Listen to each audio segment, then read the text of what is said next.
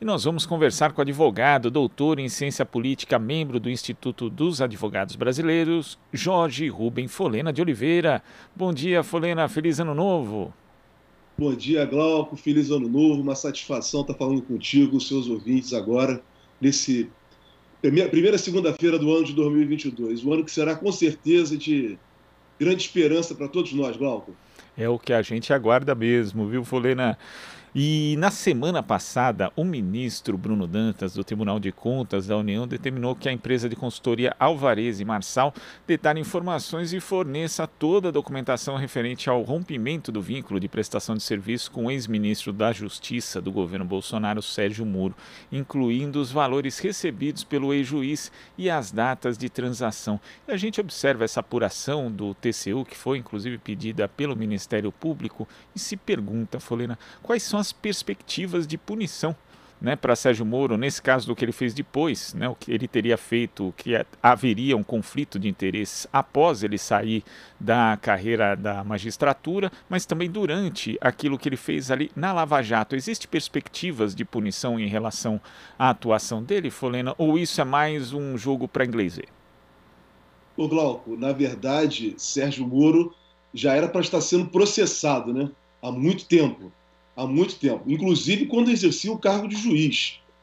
É, o próprio Supremo Tribunal Federal, né, não é agora, né, em 2016, 2017, se eu não estou enganado, por meio do ministro Teori Zavascki, que ainda estava vivo naquela oportunidade, manifestou que Sérgio Moro cometeu crimes seríssimos ao invadir o telefone do Palácio do Planalto, né, interceptando uma conversa entre a presidenta Dilma e o ex-presidente Lula, divulgando essas, essa conversa né, para, a, para, é, para a TV Globo de televisão divulgar no Jornal Nacional, provocando aquela chamada Noite da Balbúrdia, do dia 16 de março de 2016. Quer dizer, o próprio Supremo Tribunal Federal reconheceu que Sérgio Moro praticou né, gravíssimas irregularidades, gravíssimos crimes. Quer dizer, numa sociedade que se pressupõe republicana, Sérgio Moro já era para estar sendo processado, então, há muito tempo. As infrações cometidas por Sérgio Moro, quando no exercício do cargo de juiz, né, foram gravíssimas, gravíssimas, gravíssimas. Não somente com relação ao ex-presidente Lula, né, que ele perseguiu implacavelmente, né, de uma forma covarde, assim podemos é, afirmar, mas mais ainda, né, com relação a delações premiadas né, que ele incentivou que fossem feitas, que, que hoje vem a público por parte de muitos delatores. Então, quer dizer, Sérgio Moro, ele simplesmente ele, ele possibilitou né, uma, uma, uma destruição, uma desmoralização, a palavra exata é essa, do sistema de justiça no Brasil.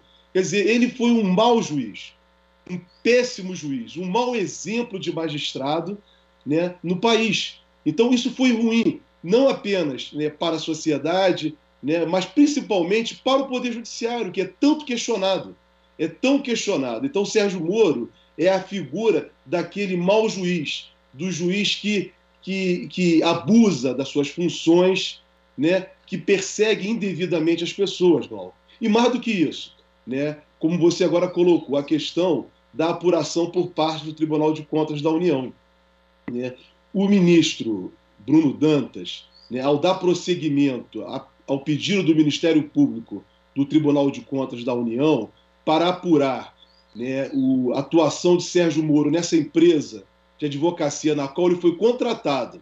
É uma empresa de advocacia que me parece que é administradora né, da Odebrecht, da, da recuperação judicial da Odebrecht, que foi uma das empresas que foi diretamente atingidas né, por Sérgio Moro, como todo o sistema de engenharia brasileiro, Quer dizer, é prova de que Sérgio Moro é um juiz, não só um juiz fraco tecnicamente, mas um juiz que não tem nenhuma preocupação com o envolvimento de corrupção.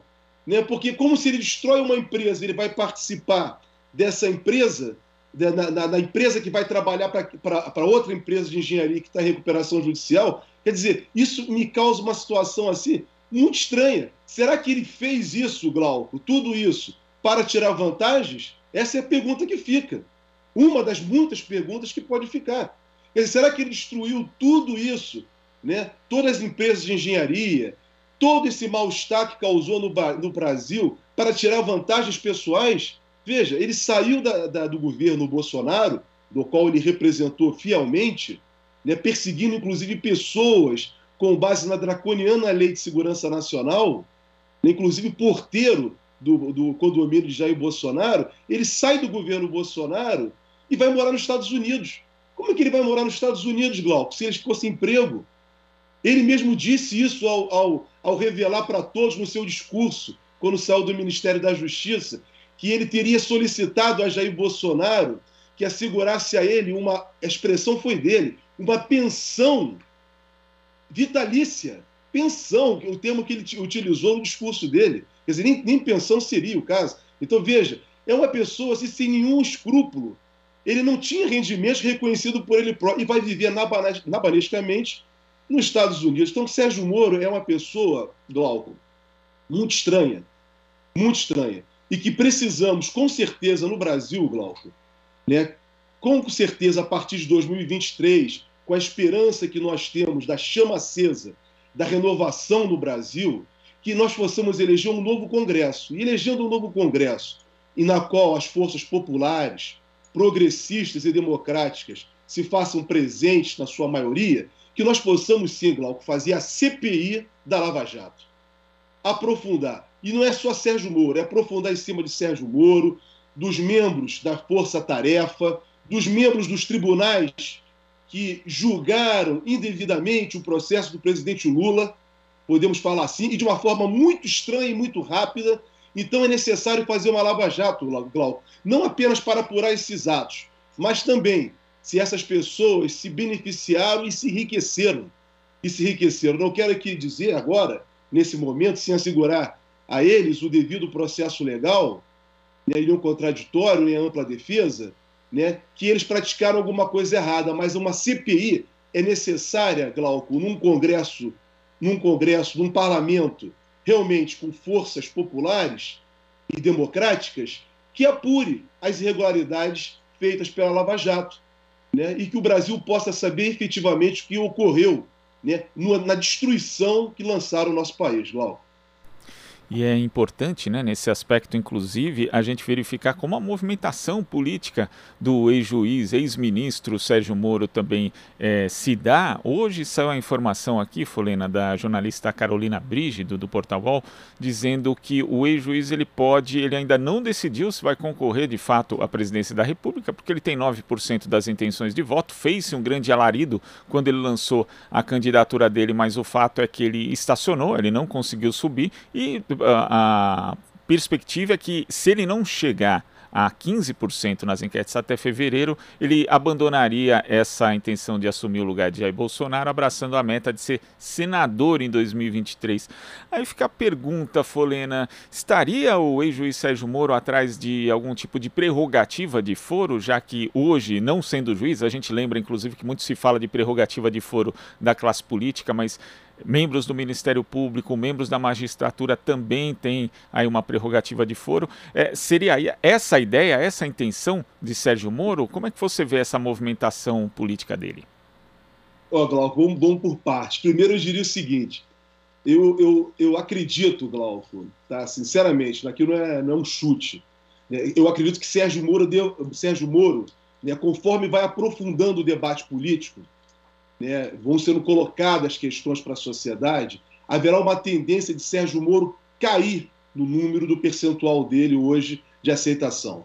Então, quer dizer, se é 9%, muito provavelmente ele poderá, né, a partir do momento em que forem sendo colocadas as questões né, políticas né, a respeito da figura dele, que não tem nenhum projeto para o país, né, ao contrário, ele foi um destruidor do Brasil, isso comprovado pelo Diese, mais de 4 milhões de empregos né, foram, foram destruídos por Sérgio Moro. Então, veja, Glauco, haverá uma tendência dele esse percentual diminuir. Isso, para mim, é, é, é, quase que certo, dentro de uma análise, fazendo uma análise política né, do quadro da corrida eleitoral. Além disso, Glauco, aí vem a outra questão que você coloca. Sérgio Moro não deveria sequer estar, ser candidato a presidente da República. Porque ele, como ex-magistrado, ele deveria cumprir, isso não está previsto na legislação brasileira, mas se ele fosse um homem ético, correto, né, um homem que respeitasse os princípios constitucionais da moralidade, os princípios constitucionais, principalmente o princípio republicano, ele jamais deveria ser candidato à presidência da República nesse período. Porque tem muito pouco tempo em que ele largou a magistratura e ele foi o principal agente, diria, o principal, um dos principais agentes, né, para que Jair Bolsonaro e a fraude da eleição de 2018 com a eleição de Bolsonaro fosse efetivada. Então, se não fosse ele, com a prisão, com a, a, o processamento, com a perseguição que fez ao Partido dos Trabalhadores, e principalmente ao seu principal líder, o ex-presidente Luiz Inácio Lula da Silva, Bolsonaro não teria sido eleito. Bolsonaro não teria sido eleito. Então, Sérgio Moro tem uma participação efetiva nisso. E mais, aceitou, durante o cargo ainda de juiz, aceitou, né, recebeu Jair Bolsonaro e aceitou ser ministro de Jair Bolsonaro. Então, uma pessoa que tem a ética, que tem ética, que tem compromisso com a República, jamais poderia se candidatar. Jamais. Ele deveria respeitar uma quarentena moral, o que ele não fez e nem fará, porque ele não tem moral. Não é um homem ético. E assim foi visto, principalmente na sua atuação como juiz e depois como ministro da Justiça de Jair Bolsonaro. Então, quer dizer, é uma pessoa que não está habilitada pela ética, pela moral, a concorrer um cargo de presidência da República. Ele não deveria fazer isso. Com relação a ele buscar uma prerrogativa, um foro de, um foro de prerrogativa para ele não poder ser processado né, pelos graves delitos que ele praticou. Foram muitos, não foram poucos, não. Eu me lembro que no Instituto dos Advogados Brasileiros, no IAB, eu fui um dos relatores. Né, nós fizemos uma análise do comportamento da força-tarefa da Lava Jato e da atuação do juiz.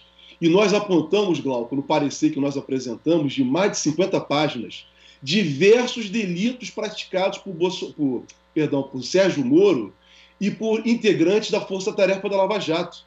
Eles já deveriam estar sendo processados hoje, Glauco. Hoje deveriam estar sendo processados. Né? Seja no campo civil, administrativo e criminal. E criminal. Então, ele com certeza, Glauco, vai pagar essa conta um dia, porque ele causou muito mal ao país. Agora, ele tentar buscar aí né, um cargo de senador, eu acho até muito para ele, Glauco. Eu acho que talvez até para o Senado, porque será somente um terço. Né, uma, haverá apenas uma vaga para senador em cada estado. Eu acho que será até difícil para ele uma vaga para senador, com toda, toda sinceridade. Né? Talvez ele venha buscar um cargo de deputado federal, porque ele não é um homem corajoso, Glauco. Ele não é um homem corajoso. Ele é um homem como é, ele tem aquela característica dos fracos. Os fracos, conforme vão, vai vendo a situação que vai se apresentando, ele vai se encolhendo. Ele vai se encolhendo. Então, o Sérgio Moro é um homem fraco na sua personalidade, no seu caráter. Ele atuava como valentão, né, essa expressão que talvez possamos empregar melhor para ele, um valentão de segunda categoria, ou até de terceira categoria, quando ele era magistrado ele estava protegido pela toga e principalmente pelos meios de comunicação social e por todos aqueles que participaram da conspiração contra o Brasil, que levou ao impedimento da presidenta Dilma e lançou o Brasil no caos no, no caos no qual está instalado, Glauco. Então, Glauco, ele pode buscar realmente, tentar buscar aí uma oportunidade, né, como um oportunista que ele é, Glauco.